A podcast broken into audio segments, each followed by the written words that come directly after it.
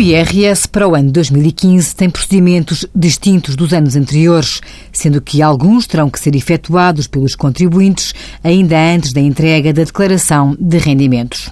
Iremos hoje explicar alguns procedimentos a realizar no portal e-fatura.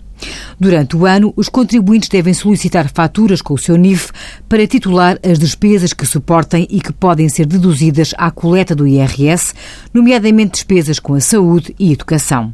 No caso das despesas de saúde, nomeadamente nas faturas das farmácias, é habitual surgirem medicamentos à taxa de IVA reduzida, 6%, e à taxa de IVA normal, 23%.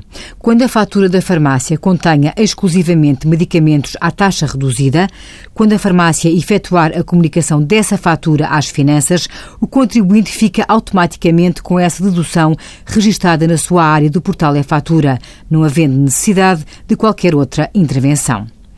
Se a fatura tiver medicamentos à taxa normal, ainda que em conjunto com outros à taxa reduzida, a partir do final do mês seguinte à data da emissão dessa fatura, o contribuinte deve aceder à sua área do portal e-fatura, procedendo à indicação se, para essa despesa de saúde à taxa normal de IVA, possui receita médica e indicando o valor da fatura para a qual tem receita.